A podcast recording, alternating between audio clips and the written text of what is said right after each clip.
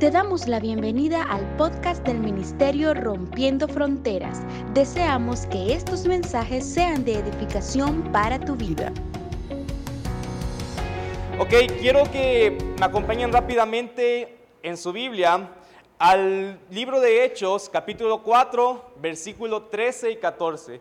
Hechos 4, 13 y 14. Y voy a pedir si me ayudan a proyectar aquí porque tengo una versión que, que, no, la que no la tenemos nosotros. Esta versión se llama The Passion Translation, pero lamentablemente eso no existe en español, solo en inglés, pero ahí la traducimos del inglés al español. Pero me gustaba mucho cómo estaba escrito este pasaje en esta versión, así que lo traje en esta para que podamos leer. Así que aquí en las pantallas quiero que podamos ver rápidamente y vamos a leer lo que dice. Dice Hechos 4:13, los miembros del consejo quedaron asombrados al presenciar el denuedo de Pedro y Juan. Pedro y Juan, discípulos de Jesús, ¿verdad? Dice, los miembros del consejo quedaron asombrados al presenciar el denuedo de Pedro y Juan, especialmente cuando descubrieron que eran hombres comunes y corrientes que nunca habían recibido formación religiosa. Y dice el versículo 14, luego comenzaron a comprender el efecto que Jesús tuvo en ellos por simplemente haber pasado tiempo con Él. Quiero que vamos a leer eso todos juntos. Miren lo que dice aquí. Dice, luego comenzaron a comprender el efecto que Jesús tuvo en ellos por simplemente haber pasado tiempo con Él. Y de pie junto a ellos estaba el hombre que había sido sanado, así que no había nada más que decir. Quiero que en este, en este día hablar un, hablar un poco acerca de pasar tiempo con Jesús o tiempo con Jesús. Di conmigo, tiempo, con Jesús. Me encanta cómo dice este pasaje que dice que aquellos hombres que se reunieron y llamaron a Pedro y Juan, dice que estaban asombrados de ver a gente común y corriente hablar de la manera que ellos hablaban, actuar de la manera que ellos actuaban, y que cuando, vieron la forma en la que ellos se desarrollaban, ellos, dice, la palabra que comenzaron a comprender el efecto que Jesús tuvo en ellos simplemente, di conmigo, por haber pasado tiempo con Él. Quiero que entendamos hoy algo bien importante. Pasar tiempo con Jesús se nota en nosotros. Pasar tiempo con Jesús tiene un efecto que la gente puede ver. Este pasaje decía que los miembros del consejo quedaron asombrados de ver algo distinto en Pedro, algo distinto en Juan, y se dieron cuenta que aquello que ellos traían, aquellos que ellos tenían distinto, era simplemente el resultado, el efecto de haber pasado tiempo con Jesús. Hoy quiero hablar justamente de eso, de pasar tiempo con Jesús. Y en este tiempo, la semana pasada, anunciamos un ayuno de 40 días que los invitamos a hacer a cada uno de ustedes. Y no sé cuántos, no sé cuántos tomaron la iniciativa de entrar en este ayuno, pero como... Van tirando el árbol de mangos ahí para... Pero en este tiempo decíamos que lo más importante de un ayuno, más que dejar de comer, es realmente que ese tiempo que sacrificamos, lo podamos tomar para pasar más tiempo con Jesús. Es decir, si yo estoy ayunando mis desayunos, el objetivo es no nada más que yo, que yo tenga hambre, como hacerle una huelga. O sea, un ayuno no es hacerle una huelga de hambre a Dios, ¿verdad? Decirle, mira, Señor, llevo tanto tiempo sin comer, así que respóndeme mi oración, como, como cuando se pone un plantón para reclamarle al gobierno algo y no comemos, ¿verdad? Eso no es el ayuno. El ayuno es, yo sacrifico ese tiempo, pero para pasar tiempo con Jesús para pasar tiempo con el Señor. Entonces, este ayuno de 40 días que estamos haciendo realmente es una invitación para que podamos pasar más tiempo con Jesús, más tiempo con el Señor.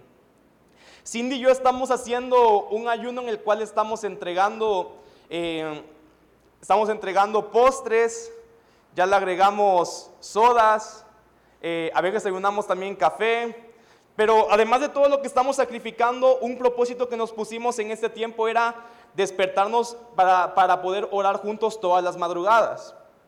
Y en este tiempo que hemos estado orando juntos, realmente ha sido un tiempo bonito. A veces estamos bien cansados, lloramos yo creo que con el puro subconsciente, un ojo dormido, el otro ojo despierto, pero, pero hemos buscado siempre despertarnos en esta madrugada para pasar un tiempo con Jesús. Así que si tú no has iniciado este ayuno de 40 días, estás a tiempo. Te quedan 33. Buen tiempo, ¿ah?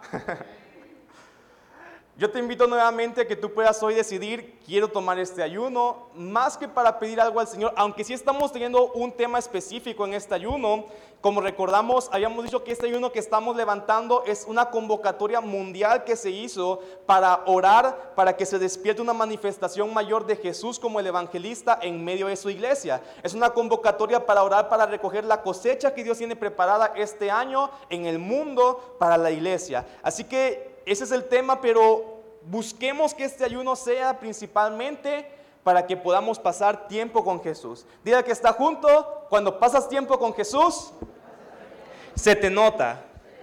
Y cuando no, también dile. Miren, de verdad, iniciar el día, ahora en este tiempo que estamos orando en las madrugadas, conectados con Dios, te cambia todo el día despiertas y recibes la paz del Señor, recibes una conexión con el Espíritu y todo lo que resta del día estás más tranquilo, no estás estresado, aunque pase algo, tú sigues conectado con Dios, entonces no te afecta. Entonces cambia algo cuando pasamos tiempo con Jesús. Y miren que lo importante de este tema que quiero compartir hoy es que nosotros somos transformados de acuerdo a las personas con las que más pasamos tiempo. O sea, las personas con las que yo paso más tiempo van a determinar fuertemente cómo va a ser mi forma de pensar, cómo va a ser mi forma de hablar, cómo va a ser mi forma de actuar. Y ahora que yo estoy casado con, con Cindy, Cindy y yo somos cada vez más parecidos en nuestra forma de hablar, en nuestra forma de pensar. El otro día me daba risa porque Cindy utilizaba una palabra que es como bien mía que yo utilizo, que es la palabra escalable, ¿verdad? Como vengo de una formación de, de matemática, computación, la palabra escalable era todos los días. ¿Cómo podemos diseñar algo para que sea escalable? Es decir, que cuando le agregues más variables, más datos, más lo que sea, no se rompa, sino que siga siendo eficiente. Entonces, cuando estamos trabajando liderazgo dentro de la iglesia, buscamos siempre que la gente piense de esa manera si vas a inventar algo, si vas a crear algo, piénsalo de tal manera que sea escalable. Es decir, que si funciona con 50 personas, también tiene que funcionar con mil. Entonces, eso significa que un mecanismo sea escalable, ¿verdad? Y entonces el otro día estábamos platicando eh, con uno de los líderes de la iglesia y estábamos como pensando cómo resolver un problema y, y, y Cindy le empieza a decir, no, pero es que eso está bueno hoy con tantas personas, pero no es escalable. Y yo dije, Dije, estoy orgulloso de... Cada vez somos más parecidos.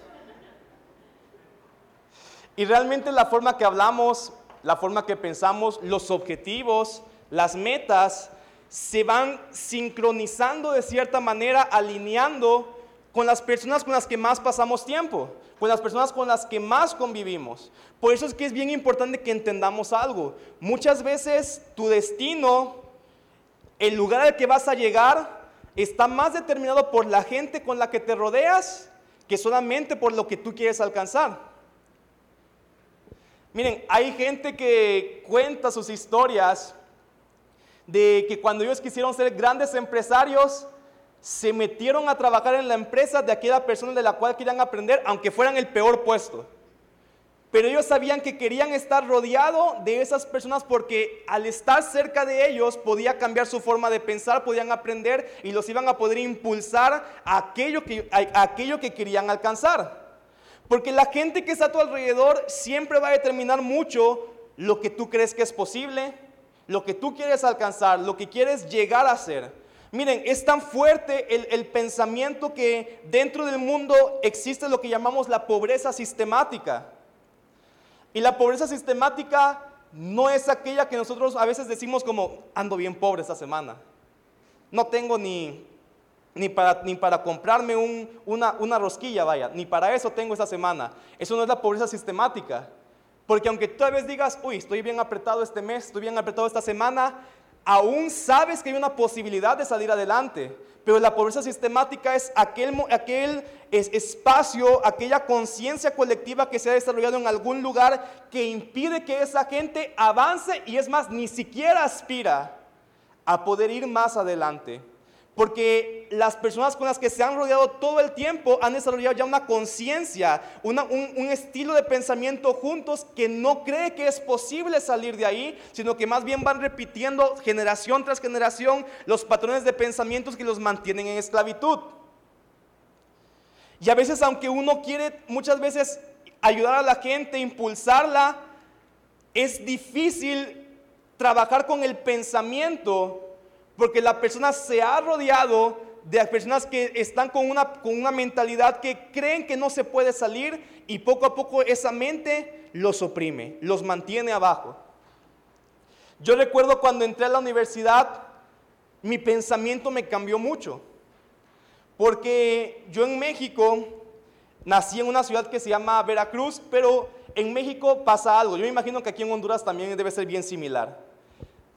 La Ciudad de México y las ciudades grandes como Monterrey, como Puebla, están como años luz de distancia de muchas otras ciudades que hay en el país. Yo imagino que aquí en Honduras también Tegucigalpa debe estar bien distinto, bien diferente de muchas otras ciudades como más lejanas, otros pueblos del país, donde el pensamiento es completamente alejado del que se tiene en la capital, ¿verdad? Y yo me acuerdo que incluso... Eh, cuando yo llegué a la Ciudad de México para estudiar en la universidad y yo veía lo que mis compañeros de la Ciudad de México vieron en la prepa, yo decía, no hombre, yo no vi nada pues. Vengo más pelado que, que todos mis compañeros porque ellos sí vieron cosas que, que yo no vi. Y la mentalidad era bien distinta.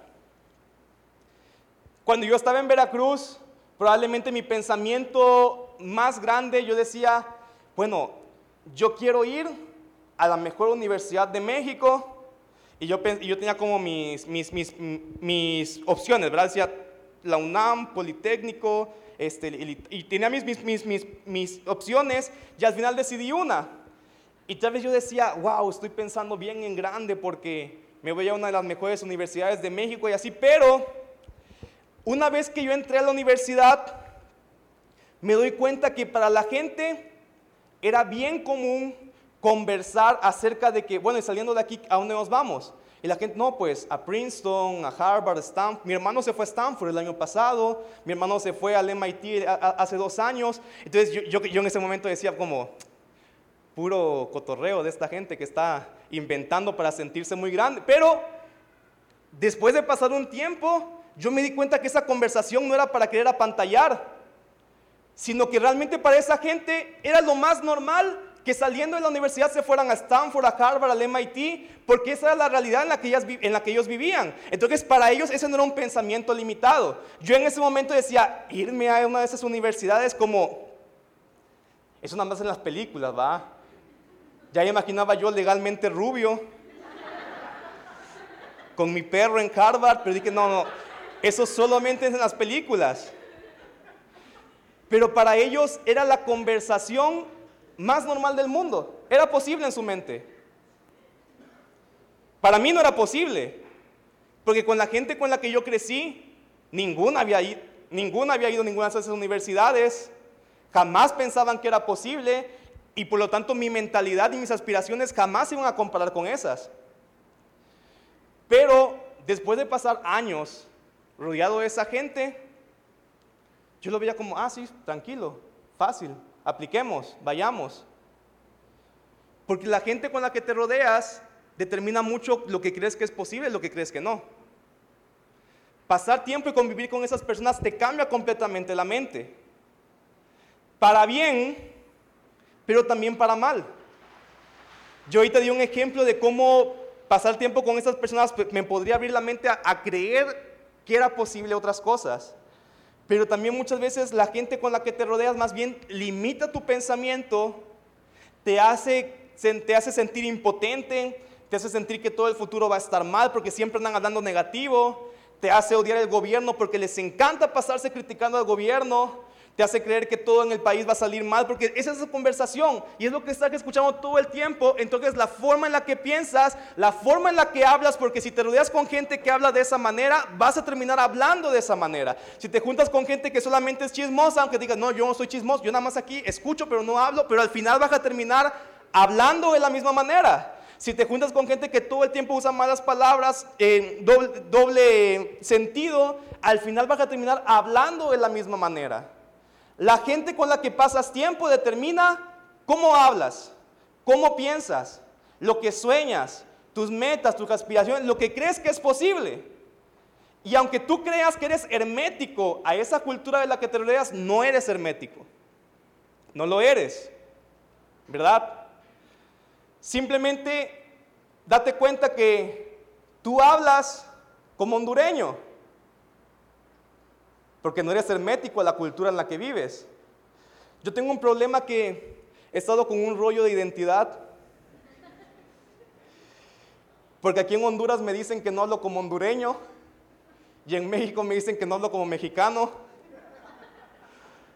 Entonces me he sentido como padre, no tengo nación.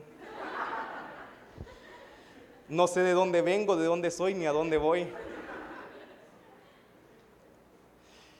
Y es que lo que sucede que aunque yo no sea consciente de cómo sucede, el simplemente estar aquí y hablar todos los días con gente de Honduras afecta la forma en la que hablo.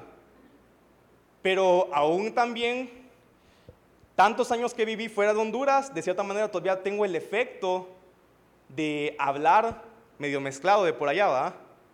Entonces tengo una mezcolanza que no sé ni de dónde, de dónde sueno, ni de dónde soy, ni nada, pero, pero ahí estamos en la vida viendo para dónde, caminamos.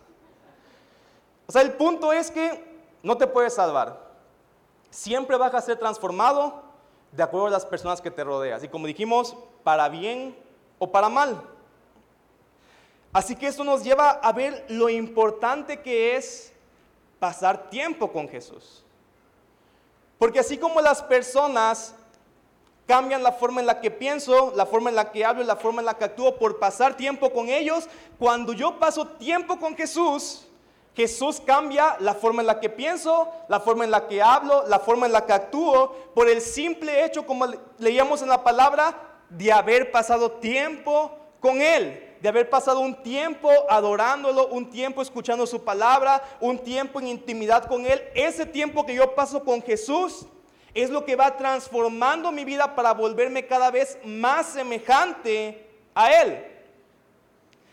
Me parece que es el Salmo 115, el que dice, los ídolos tienen ojos y no ven, tienen oídos y no oyen, tienen piernas, no caminan, tienen lengua y no hablan. Pero dice ese salmo, semejantes a ellos son los que le adoran yo siempre me voy volviendo semejante a aquello que yo adoro, a aquello que yo admiro, a aquello con lo cual yo paso tiempo. El otro día molestaba a unos porque en los noventas que estaban de moda los Backstreet Boys y todo eso, ya andaban los hombres con sus rayitos y todo acá porque querían parecerse a, ni, sé cómo se llaman los Backstreet Boys, pero querían parecerse a Nick, ¿verdad? Y andaban güeritos y todo eso, y, ni se veían bien, pero querían parecerse a, a uno de ellos, ¿verdad? Entonces, como lo admiraban y lo idolatraban, me vuelvo cada vez más parecido a, ellos. Ahora, hay gente que llega a las barberías y dice, como Cristiano Ronaldo.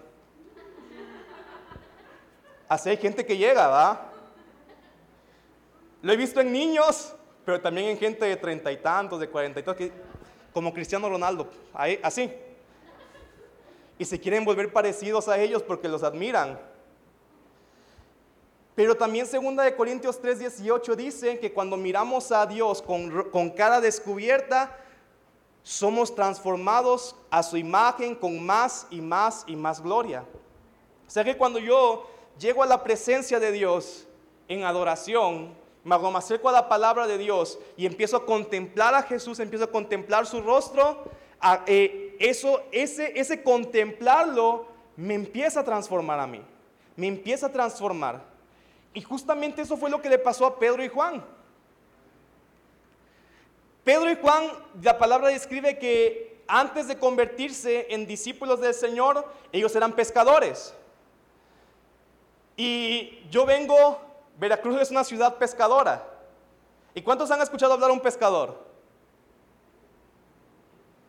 No sé si también pasa aquí, pero en Veracruz los pescadores de 10 palabras, 35 son groserías. ¿Qué onda, cuñado? la red. Y, pero yo dije nada, pero en medio de eso ellos empiezan a tirar un montón de, de groserías, ¿verdad? Yo imagino que Pedro y Juan así hablaban, pues. Puras groserías, puras tonteras. Y probablemente el sueño o la aspiración más grande que Pedro y Juan tenían era, si tenían una lancha, a lo mejor decían, no, mi sueño es tener 10 lanchas de pescado. Y que mis hijos hereden mis 10 lanchas de pescadores. Tal vez esa era la aspiración que Pedro y Juan tenían porque toda su vida crecieron rodeados de pescadores. Entonces hablaban como pescador, pensaban como pescador, caminaban como pescador, olían a pescador. Pero sucedió algo. Un día Jesús los llamó y les dijo, Pedro, Juan, síganme. Dice que Pedro y Juan dejaron sus redes, dejaron todo lo que representaba la pesca y comenzaron a seguir a Jesús y Jesús estuvo con ellos tres años. Tres años en los que ellos pasaron cercanos a Jesús. Es decir, las personas con las que ellos estaban en ese momento que determinaban la forma en la que pensar cambió porque ahora estaban pasando más tiempo con Jesús que con las otras personas. Y miren, no estoy diciendo que, que de cierta manera eso implique que me tengo que volver hermético del mundo para ser transformado. No. Pero tengo que pasar más tiempo con el Señor para que sea el que más efecto tenga sobre mi vida. Miren, me gusta como cuando Jesús llama a Mateo. Mateo no era pescador, era cobrador de impuestos. Pero también de cierta manera él pensaba como un cobrador de impuestos. Tal vez era corrupto, tal vez era ladrón. Pero cuando se encuentra con Jesús, él también empieza a ser transformado porque empezó a pasar tiempo con él. Pero no significa que él dejó por atrás a toda la gente que él podía impactar, porque dice que él entonces le dijo, Jesús, ven y ven a mi casa porque van a llegar todos mis amigos y quiero presentarte a cada uno de ellos. Y les llevó a Jesús para que todos sus amigos conocieran de aquel que estaba transformando su vida. Pero pasó más tiempo con el Señor que con todos los demás y eso permitió que entonces hubiera una transformación mayor de Jesús en él, más que el efecto que muchas personas tenían en su vida. el problema es que muchos dicen, el, problema es que muchos eh, por, el pretexto de decir, no, es que Dios, Dios quiere que yo impacte a mis amigos, pero pasan más tiempo con los amigos que lo que pasan con Dios. Entonces, ¿a qué Jesús le vas a presentar si no ha sido transformado la imagen de Jesús? No vas a presentar a ningún Jesús. Vas a seguir presentándole a Javier, a Jacob, pero no a Jesús. Dios quiere que impactemos a las personas, pero mostrando a Jesús. Y para poder mostrar a Jesús necesito pasar más tiempo con Él para ser transformado. Entonces que esa imagen el mundo la pueda ver a través de mí. Y solamente así puedo ser luz. Solamente así puedo ser la sal de la tierra, porque estoy reflejando la imagen de Cristo en mí, porque estoy pasando tiempo con Él. ¿Alguien me sigue? Entonces, Pedro y Juan ellos eran pescadores y como dijimos, antes de conocer a Jesús, hablaban como pescadores, pensaban como pescadores. Pero en ese pasaje que leímos, dice que la gente, si me vuelven a poner Hechos 3, 15, dice aquí que, perdón, Hechos 4, ¿verdad? Hechos 4, 15, si me vuelven a poner ahí, por favor el primer, el primer pasaje que tenemos, dice que miren, los miembros del consejo estaban asombrados al presenciar el denuedo de Pedro y Juan. Y denuedo lo que significa es hablar con valentía, hablar de manera diferente. La forma en la que hablaban Pedro y Juan impresionó a los miembros del consejo que eran como la élite política y religiosa del pueblo de Israel, quedaron asombrados cuando escucharon a Pedro y Juan la forma en la que se expresaban, actuaban, se comportaban. Y dice que ahí que especialmente cuando descubrieron que eran hombres comunes y corrientes que no habían recibido ninguna formación. ¿Estamos aquí? Quiero que entiendas, lo que te faculta para impactar este mundo no es tu inteligencia, no es que tanto puedas saber.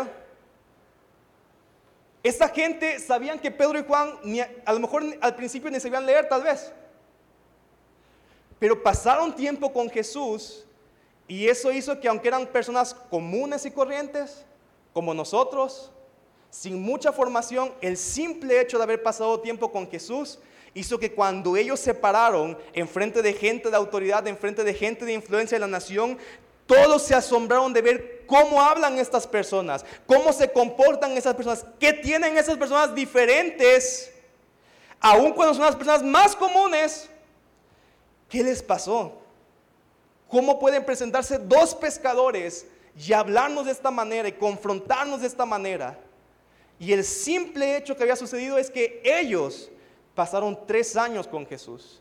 Y ese tiempo que pasaron con Jesús los cambió por completo, los volvió otras personas diferentes. O sea, cuando tú te levantas y empiezas a pasar tiempo con Jesús, eres la persona tal vez más común, la más corriente, sin ofender a nadie. Pero ese tiempo que pasamos con Jesús me hace pasar de ser una persona común y corriente a ser una persona con la capacidad de impactar a otros, porque la gente en vez de ver al hombre, al hombre común, al hombre corriente, al hombre sin formación, ven al Jesús que está siendo formado en mi interior, ven al Jesús que está siendo formado en mí, porque estoy pasando tiempo con Él. Esta historia que vemos en este pasaje lo que había sucedido es que un momento atrás de que ellos se presentaran ante el consejo, la palabra dice en Hechos 3 que Pedro y Juan iban caminando hacia, hacia la hora de la oración para el templo que se llamaba La Hermosa y había un hombre lisiado ahí. Había un hombre que no podía caminar. Y que este hombre llegó y les pidió dinero a Pedro y Juan y, y Pedro y Juan le dijeron, no tengo plata, no tengo oro, pero lo que tengo, lo que tengo te doy. Le dicen, levántate y anda. Ellos tenían algo que dar, pero porque primeramente lo recibieron. Ellos tenían algo de poder que dar, pero porque primeramente lo recibieron. Y lo recibieron en su tiempo con Jesús. Si yo no paso tiempo con Jesús, no tengo nada que dar. Si yo no, tengo, no paso tiempo con Dios, no tengo nada que darle al mundo. No tengo nada que darle porque Dios no usa el barro, sino lo que deposita en el barro, su unción, su aceite, y eso solamente lo recibo cuando paso tiempo con Jesús. Por eso le decimos a la gente de alabanza, de adoración, que necesitan pasar tiempo a solas con Dios, porque si no, cuando cantan, no tienen nada que dar. Tal vez canten bonito, pero no tienen la presencia de Dios porque no han pasado tiempo con Dios que los llene para entonces soltar lo que tenemos. ¿Verdad? No podemos predicar solamente porque conocemos la escritura, pero si no hemos pasado tiempo con Dios, aunque recitemos la escritura, no tenemos nada que dar. Pedro y Juan venían de pasar tiempo con Jesús.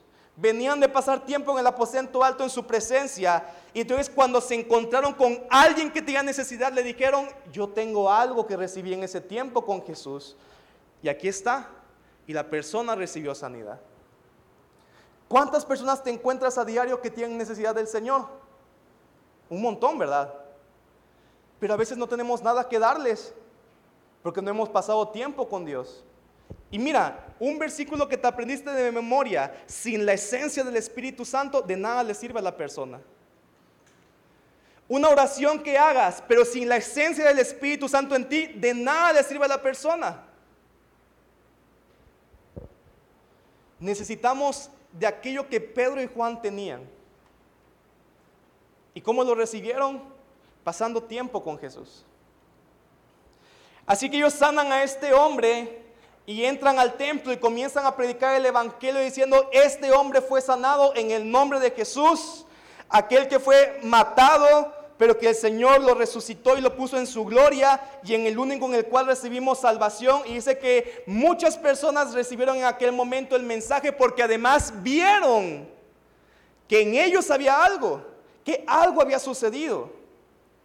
La misma palabra dice que nadie puede recibir al Señor si no hay una convicción provocada por el Espíritu Santo en ellos para recibirla. Pero si yo no he conquistado esa unción en mi tiempo con Dios, podré decir el Evangelio, podré contar un testimonio, podré contar historias, pero si no estoy cargando al Espíritu Santo, nada provoca en ellos. Entra por aquí, sale por acá, rebota, porque lo que penetra es la unción del Espíritu Santo que recibimos cuando pasamos tiempo con Jesús. ¿Estamos aquí? Dice que entonces los líderes religiosos se enojaron con Pedro y Juan porque estaban predicando a Jesús y los llevaron ante este consejo que como mencionamos era la gente que gobernaba Israel, era la gente que, los, maestros de la ley, la gente más preparada que podía haber en Israel, estaban presenciando a dos pescadores que estaban transformando el mundo, no por su formación, no por su inteligencia, no por en qué, universidad estudiaron, sino por el simple hecho de que haber pasado tiempo con Jesús los transformó a ellos y ahora ellos estaban facultados para transformar a otros. Se presentaron y comenzaron Pedro y Juan a hablar abrieron su boca y comenzaron a hablar. Ellos estaban en una situación, o sea, presentarse delante de este consejo era o que los iban a encerrar, o que los iban a apedrear, o que los iban a matar. O sea, estaban en una situación de riesgo, pero ellos no tenían temor. No estaban atemorizados porque dice la palabra que les impactó el valor con el que hablaban. Les impactó la valentía con la que ellos se presentaron en ese momento de dificultad. Y mientras hablaban todos dijeron, ¿Qué tienen estos? Y la conclusión fue, pasaron tiempo con Jesús. Pasaron tiempo con Jesús.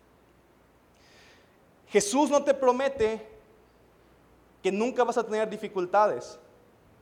Es más, los apóstoles a cada rato los apedreaban, los perseguían, pasaban hambre y eran, podríamos decir, los más cercanos a Cristo y a los que parecía que peor les iba. Porque Jesús nos promete nada te va a pasar. Pero en medio de esas dificultades, ellos se paraban con valentía, ellos se preparaban con firmeza, confiando y sabiendo que nada de eso iba a cambiar lo que Jesús les había dicho, lo que Jesús les había enseñado. Entonces, en medio de eso, no, ellos no se dejaban influenciar por el ambiente porque ya habían sido influenciados antes por lo que Jesús les dijo en su presencia. Si tú no estás siendo influenciado por lo que Jesús te dice en, su presencia, te vas a influenciar por lo que el ambiente en el que vives. Pero ellos habían pasado tiempo con Jesús y, y, lo que los movía no era lo que estaban viendo en ese momento, no era la situación difícil, era lo que Jesús les había dicho cuando pasaron tiempo con Él. ¿Alguien está aquí? O sea que cuando yo paso tiempo con Jesús, cuando yo paso tiempo en su presencia, yo puedo sentir que estoy en una situación en la que estoy escaso financieramente, en la que estoy endeudado, en la que estoy apretado, pero en ese momento que quiere venir sobre mí la preocupación de decirme, no vas a poder avanzar, cada vez estás peor, cada vez tu deuda crece, en ese momento que la situación se está poniendo difícil, yo me pongo y puedo decir, eso parece, pero yo pasé tiempo con Jesús. Yo estuve con Jesús y cuando pasé tiempo con Él, Él me dijo, busca primeramente el reino de Dios y su justicia y todo lo demás vendrá como añadidura. ¿Ves cómo ves las flores del campo, cómo el Señor las viste? ¿Ves los animales como siempre tienen que comer? ¿Acaso no eres tú más importante que esos animales? ¿Acaso no eres tú más importante que esas flores? Así como el Padre viste esos animales, así como el Padre viste esas flores, yo voy a proveer de ti para tu alimentación, para tu vivienda para todo lo que tengas. Y en ese momento aquello que recibí en mi tiempo con Jesús es lo que se convierte en la verdad, no lo que estoy viendo. Entonces en medio de ese momento de dificultad, la forma en la que hablo, la forma en la que pienso, la forma en la que actúo, no está siendo guiada por la situación. Está siendo guiada por lo que yo recibí en mi tiempo con el Señor.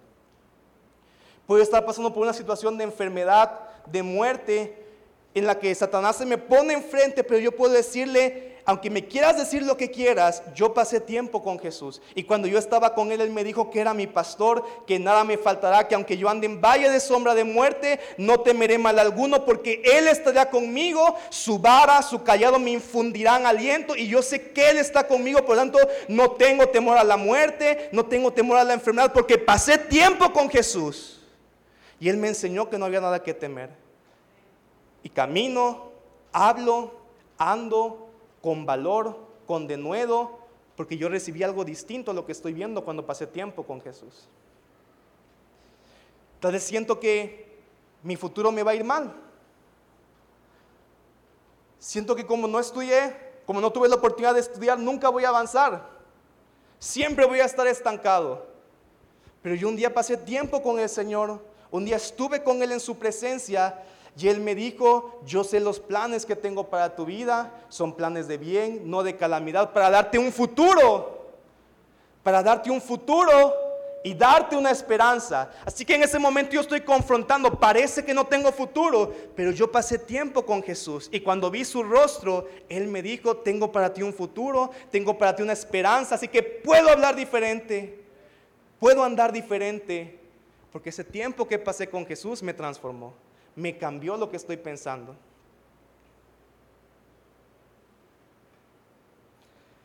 ¿Alguien está entendiendo? Si yo paso tiempo con Jesús, hablo diferente en medio de la dificultad, porque mi realidad no está determinada por lo que estoy viendo, sino por lo que Jesús ha dicho de mí. Puedes pasar tiempo con Jesús y Jesús te dice, no temas, porque yo estoy contigo, no te angusties, porque yo soy tu Dios, te fortaleceré, te ayudaré, te sostendré con mi diestra victoriosa y camino, camino y sé que Jesús está ahí. A veces me puedo sentir solo, a veces me puedo sentir deprimido, que nadie me entiende, que nadie me escucha, pero puedo recordar que Jesús en un momento de intimidad con Él me dijo, yo estaré contigo a donde quiera que vayas, yo estaré contigo siempre. Medita en mi palabra y tendrás éxito en tu vida y yo estaré contigo siempre. Entonces, aunque la vea difícil, pasé tiempo con Jesús. No le tengo temor a la circunstancia. Porque Jesús me cambió mi forma de pensar, Jesús me cambió mi forma de hablar, Jesús me cambió la perspectiva de lo que creo que es posible, Jesús me cambió la perspectiva de lo que creo que va a pasar por el simple hecho de haber pasado tiempo con Él. Puedo llegar en un momento que estoy atemorizado, pero la palabra dice que el perfecto amor de Dios disipa todo el temor, pero ese amor no es un amor que entiendo intelectualmente, es un amor que solamente puedo experimentar cuando estoy en la presencia de Dios, cuando estoy pasando tiempo con Él, empiezo a adorar, empiezo a buscar su rostro y en medio de ese tiempo de adoración de repente es como que una atmósfera de amor empieza a rodearme. Me empiezo a sentir amado a pesar de mis imperfecciones y todo el temor que estaba pasando en ese momento se empieza a disipar. Porque pasé tiempo con Jesús. Porque pasé tiempo con Él. Entonces, estos hombres, dice que estaban asombrados de ver cómo estaban hablando Pedro y Juan. Porque ellos les quisieron poner enfrente para intimidarlos y decirles, si siguen predicando el nombre del Señor, los vamos a matar.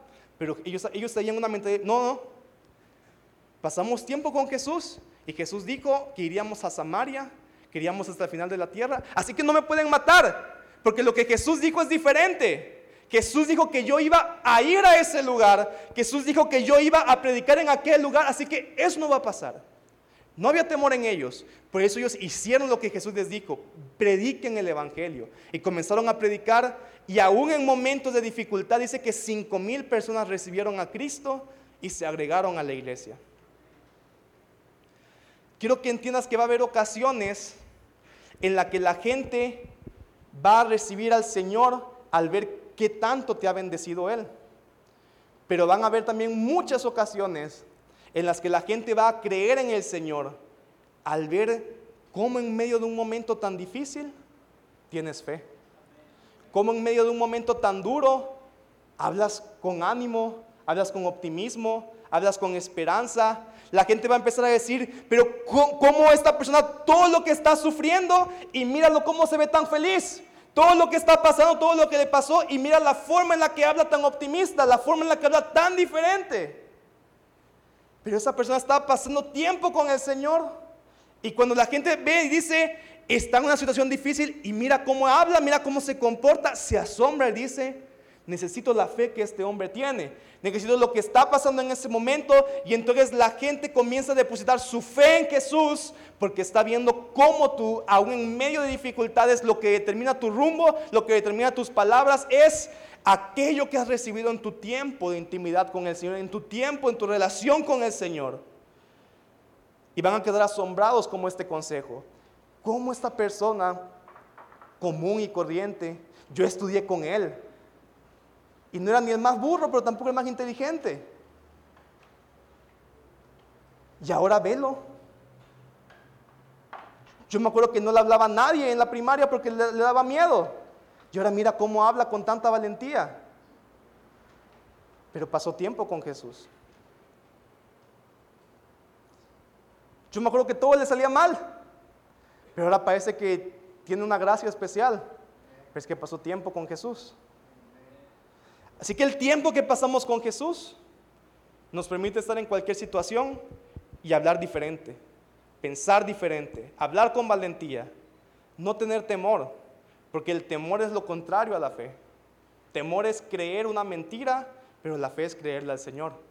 Así que caminamos en fe, caminamos con paz, pero también la palabra dice que los miembros del consejo estaban asombrados de ver cómo hablaban con de nuevo Pedro y Juan, pero el versículo 14 también dice, el versículo 14 dice también que el hombre lisiado que había estado en el templo de la hermosa, que había sido sanado, mira dice aquí, y luego estaba de pie junto a ellos el hombre que había sido sanado, así que no había nada más que decir.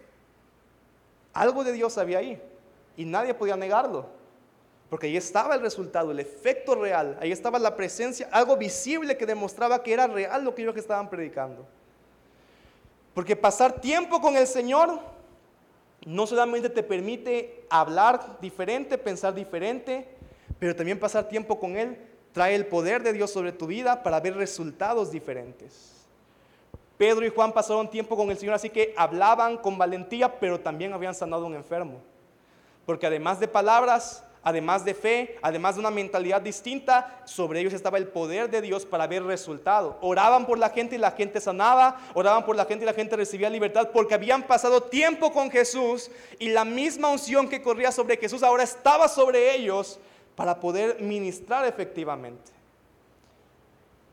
Así que si estamos orando, y nada pasa. Necesitamos pasar más tiempo con Jesús. Estamos buscando, estamos intercediendo y no se movió ni el aire.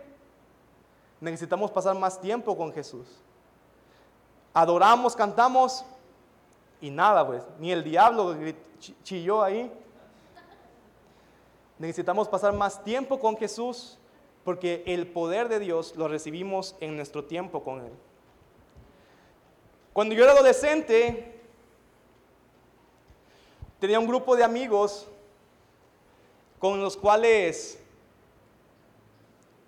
con, los cuales empezamos, nos pusimos el propósito de descubrir cómo Dios podía utilizarnos más. Entonces, me acuerdo que en aquel tiempo empezamos a comprar un montón de libros y veíamos, a ver, hay que aprender cómo orar, porque yo creo que estamos orando mal y por eso no, no se nos sana a nadie hay que, hay que leer, estamos adorando mal, yo creo que por eso nunca no sentimos la presencia de Dios. Y, estamos como, y, y nos pusimos entre todos a investigar, a juntarnos, sentábamos, adorábamos juntos, orábamos juntos, y de repente sentíamos que Dios nos utilizaba, de repente sentíamos que Dios no tanto, de repente nos sentíamos como llenos del Espíritu Santo, de repente nos sentíamos bien vacíos. Y pasó un tiempo, un tiempo, un tiempo, pero en el cual teníamos el hambre de conocer más del Señor, conocer más de su unción y cómo podía utilizarnos.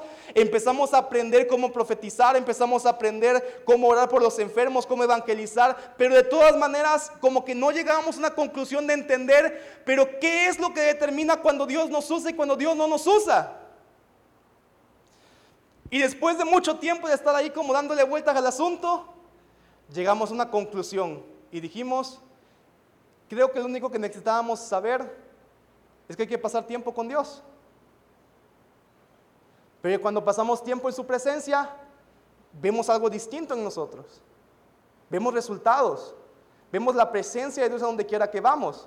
Sin orar tan complicado, sin tener que, usar palabras bíblicas rimbombantes, con el lenguaje más sencillo, pero porque tenemos la presencia de Dios que recibimos en nuestra intimidad con Él. No es que mi oración me hace ganarme el favor de Dios o la, unción de Dios, pero es que ese es el lugar en el que la recibo.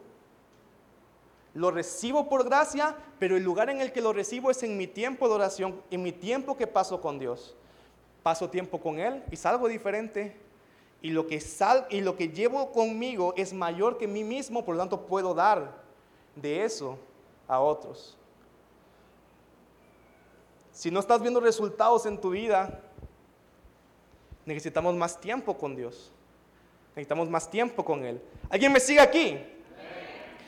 Yo recuerdo que tenía como, como 13 años, tal vez 14 años, no recuerdo. Y hubo un tiempo en el que dije, voy a meterme a buscar más de la presencia de Dios. Y me empezaba todos los días, tenía un, o sea, llegaba de la escuela y, entraba y comenzaba a orar, a buscar al Señor, a leer la palabra y empecé a tener experiencias con Dios en medio de ese tiempo. Y recuerdo que me pusieron a predicar un domingo y yo había estado, y, estado sumergido en la presencia de Dios, sumergido con Dios. Y ese día Dios se movió de manera muy especial. Pero lo que más me impactó de ese día es que saliendo del servicio, fuimos a, en Veracruz le llamamos malecón, pero no sé si esa palabra tiene sentido aquí. O sea, el lugar como alrededor de la playa, pero que no es arena, sino pavimento. Fuimos a la playa, fuimos al malecón y estábamos caminando. Y de repente vi que a lo lejos venía un borracho caminando directamente hacia mí. Y yo, como que, ¿qué onda con este? y venía caminando directamente hacia mí y se me para enfrente y me, y, me empieza a decir, Satanás te quiere matar. Y yo vine porque yo sé quién eres, José Manuel, y Satanás te quiere matar. Y mis papás estaban ahí, y yo no entiendo por qué mis papás no se metieron, porque yo, yo tenía 13 años, ¿verdad? Y, y, mis papás estaban como que, yo no que se sentaron en shock, o sabían que era algo de Dios ahí, pero yo estaba en ese momento delante de este hombre que me empezó a decir, he venido porque Satanás te quiere matar, porque Él sabe lo que estás haciendo en su nombre y yo he venido para destruirte. Pero yo había pasado tiempo con Dios. Venía de haber pasado tiempo con el Señor. Y ese enfrentamiento, aunque yo era pequeño de edad, no entiendo qué ondas, porque en mi mente natural probablemente yo hubiera dicho, ay papito, y me voy corriendo. Pero, pero en ese momento, como el Espíritu Santo estaba guiando mi vida, yo me acuerdo que yo le quedé viendo y le dije, ven. Y el borracho vino y yo lo comencé a abrazar y cuando lo abrazo, el hombre, su odio, su ira con la cual había venido, de repente se empieza a desvanecer y empieza a llorar. Y empieza a llorar y a llorar y a llorar y a llorar. Y aquel hombre que llegó y me decía, vengo a matarte, lo tenía aquí llorando en el hombro. Y estaba llorando, llorando, llorando.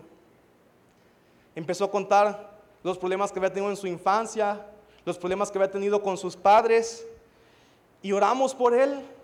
Y en ese momento recibió libertad. Yo creo que hasta la borrachera se le quitó.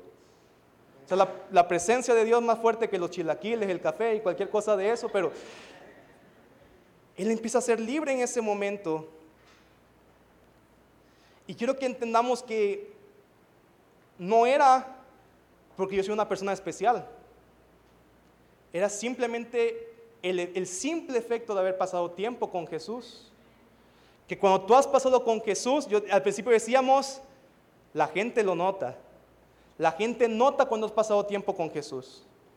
Pero también las tinieblas notan cuando han pasado, has pasado tiempo con Jesús. Si has pasado tiempo con Jesús, llegas a un lugar Y el mundo espiritual sabe que en ese lugar está llegando alguien que está cargando algo distinto que puede transformar en un instante con una palabra la atmósfera de ese lugar, pero no porque es una persona especial, sino simplemente porque pasó tiempo con la persona más especial que es Jesús. El mundo sabe cuando has pasado tiempo con Dios y te paras en un lugar y aunque, y aunque se quiera levantar oposición como Pedro y Juan y se le ponían enfrente para decirle, vamos a arrestarte, vamos a matarte, vamos a hacer lo que sea para limitar lo que está pasando, yo pasé tiempo en la presencia de Dios, hablo diferente, pero también tengo el poder de Dios para transformar el lugar en el que estábamos, para transformar el lugar en el que Dios me ha puesto. Tal vez en tu familia te están criticando, pero en un momento van a ver que tú hablas diferente y van a anhelar lo que tú quieres. En un momento van a necesitar y cuando vean el poder que Dios ha puesto sobre ti y vean el resultado van a creer y van a decir en ese momento, necesitamos lo mismo que tú tienes. Pero porque has pasado tiempo con el Señor. Pasar tiempo con Jesús nos hace pensar diferente, hablar diferente, soñar en grande, creer que todo es posible la palabra dice, nada es imposible para Dios. Cuando yo estoy con el Señor, creo que todo es posible. Y también te da el poder para ver resultados, para ver el cambio, para ver el reino de Dios manifestarse donde quiera que tú vayas. ¿Cómo?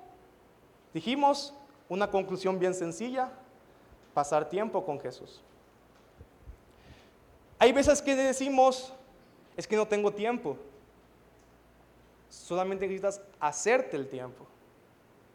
Lo más sencillo que puedes hacer es, párate una hora más temprano y en esa hora extra que le estás ganando al día, ahí busca a Jesús. Ya te regalamos una hora extra parándote más temprano. Ahí tienes la hora que tú puedes pasar al día con Jesús. No hay pretexto de que no tenemos tiempo. Hazte el tiempo. Déjame decirte algo, aun cuando pasas tiempo con Jesús, te ves más productivo. Si te ibas a tardar cuatro horas trabajando, en una hora lo haces. Así que no hay pretextos de tiempo. Hazte el tiempo y aún vas a ver que después de eso te va a sobrar. La hora que te llevas a pasar ese día peleando con tu marido, con tu mujer, te la ahorraste porque pasaste una hora con Jesús. Y saliste diferente de ese lugar. La hora que te ibas a pasar peleando con tu jefe y con tus compañeros, te la vas a ahorrar. Porque como tuviste un tiempo con Jesús, vas a ir buena onda ese día al trabajo, aunque eres el más amargado antes. No hay pretextos de tiempo. ¿Estamos aquí? Pero hay otro impedimento que el enemigo quiere poner en nosotros, en el cual muchas veces nos sentimos rechazados o indignos de venir a la presencia de Dios a causa de nuestros errores. Yo les decía que cuando era jóvenes, junto con mi grupo de amigos, empezamos a, no sé si investigar o experimentar eh, cómo podíamos movernos en el poder de Dios. Y dijimos, hay que pasar tiempo con el Señor. Y empezamos a pasar tiempo con el Señor. Pero siempre que fallábamos en algo, de repente había, los momentos en los que decíamos, pero ¿cómo voy a venir delante de Dios si mira lo que acabo de hacer? Y como que en nuestra conciencia decíamos, tengo que pasar una semana para purificarme y todo el rollo. Y ya que estoy otra vez disque purificado, vengo otra vez a la presencia del Señor. El problema es que tú no te puedes purificar a ti mismo, solamente Jesús te puede transformar y purificar. Entonces, en vez de purificarte, te estás alejando de aquel que es el único que puede purificarte. Estás pensando al revés. Pero el enemigo quiere ponernos un pensamiento de sentirnos indignos. Pero quiero terminar leyendo este pasaje. Hebreos 4, 14 al 16 dice, por lo tanto, ya que tenemos un gran sumo sacerdote que entró en el cielo, Jesús, el Hijo de Dios, voy a repetir, ya que tenemos un sumo sacerdote que entró en el cielo, Jesús, el Hijo de Dios, aferrémonos a lo que creemos. Nuestro sumo sacerdote, y quiero que pongas atención, nuestro sumo sacerdote comprende nuestras debilidades porque enfrentó todas y cada una de las pruebas que enfrentamos nosotros, sin embargo, Él nunca pecó. Él comprende tus debilidades, Él comprende lo que te está costando trabajo hoy, Él comprende con lo que estás luchando hoy. Y dice, no temamos porque tenemos alguien, un sacerdote que comprende todas nuestras debilidades. Jesús se hizo hombre para experimentar las mismas debilidades que nosotros tenemos y Él nos comprende. Y dice aquí entonces, sin, y, dice, Él comprende todas nuestras debilidades, así que acerquémonos con toda confianza. Acerquémonos con toda confianza al trono de la gracia de nuestro Dios. Acerquémonos con toda confianza al trono de la gracia de nuestro Dios. A que estamos ahí en la puerta de entrar al tiempo con Jesús, pero empiezo a sentirme indigno, empiezo a sentirme pecador, empiezo a sentirme débil, pero Jesús está diciendo, pasa con confianza, que yo conozco lo que estás pasando, yo conozco lo que estás luchando y créeme que el único lugar donde vas a poder salir de eso no es allá afuera, es aquí adentro en mi presencia. Jesús dice, yo me hice hombre para entender exactamente todo lo que tú estás pasando, así que entra a mi presencia con confianza porque ahí es donde vas a ser santificado. Ahí es donde vas a ser transformado. No podemos ser transformados fuera de la presencia de Dios, solamente podemos ser transformados dentro de la presencia de Dios. Así que dice, entren, acérquense con toda confianza al trono de la gracia de nuestro Dios. Allí recibiremos su misericordia, no recibiremos condenación, allí recibiremos su misericordia y encontraremos la gracia, el poder de Dios, la facultad de Dios que nos ayudará cuando más lo necesitamos. Si estamos necesitando un cambio, necesitamos esa gracia que solo la encontramos en la presencia de Dios. Si me estoy sintiendo pecador, condenado, necesito experimentar esa misericordia que está presente en el trono de la gracia de Dios. Jesús dice, entren con confianza, entren con confianza a mi presencia, ya llevan a encontrar misericordia, perdón, poder, capacidad de transformar, capacidad de avanzar, solamente en la presencia de Dios. Así que si el enemigo ha querido poner un obstáculo en tu mente, en tu alma o en tu corazón de sentirte indigno o insuficiente para acercarte al trono de la gracia de Dios, Cristo ya hizo más que suficiente para que tú puedas entrar a ese lugar. Y ese lugar te está esperando. Ese lugar te está esperando. Y una vez que entres ahí, vas a empezar a hablar distinto, vas a empezar a caminar distinto, vas a empezar a enfrentar las dificultades de una manera diferente porque ya pasaste tiempo con Jesús. Y la gracia y el poder de Dios se van a mover a través de ti porque has pasado tiempo con el Señor.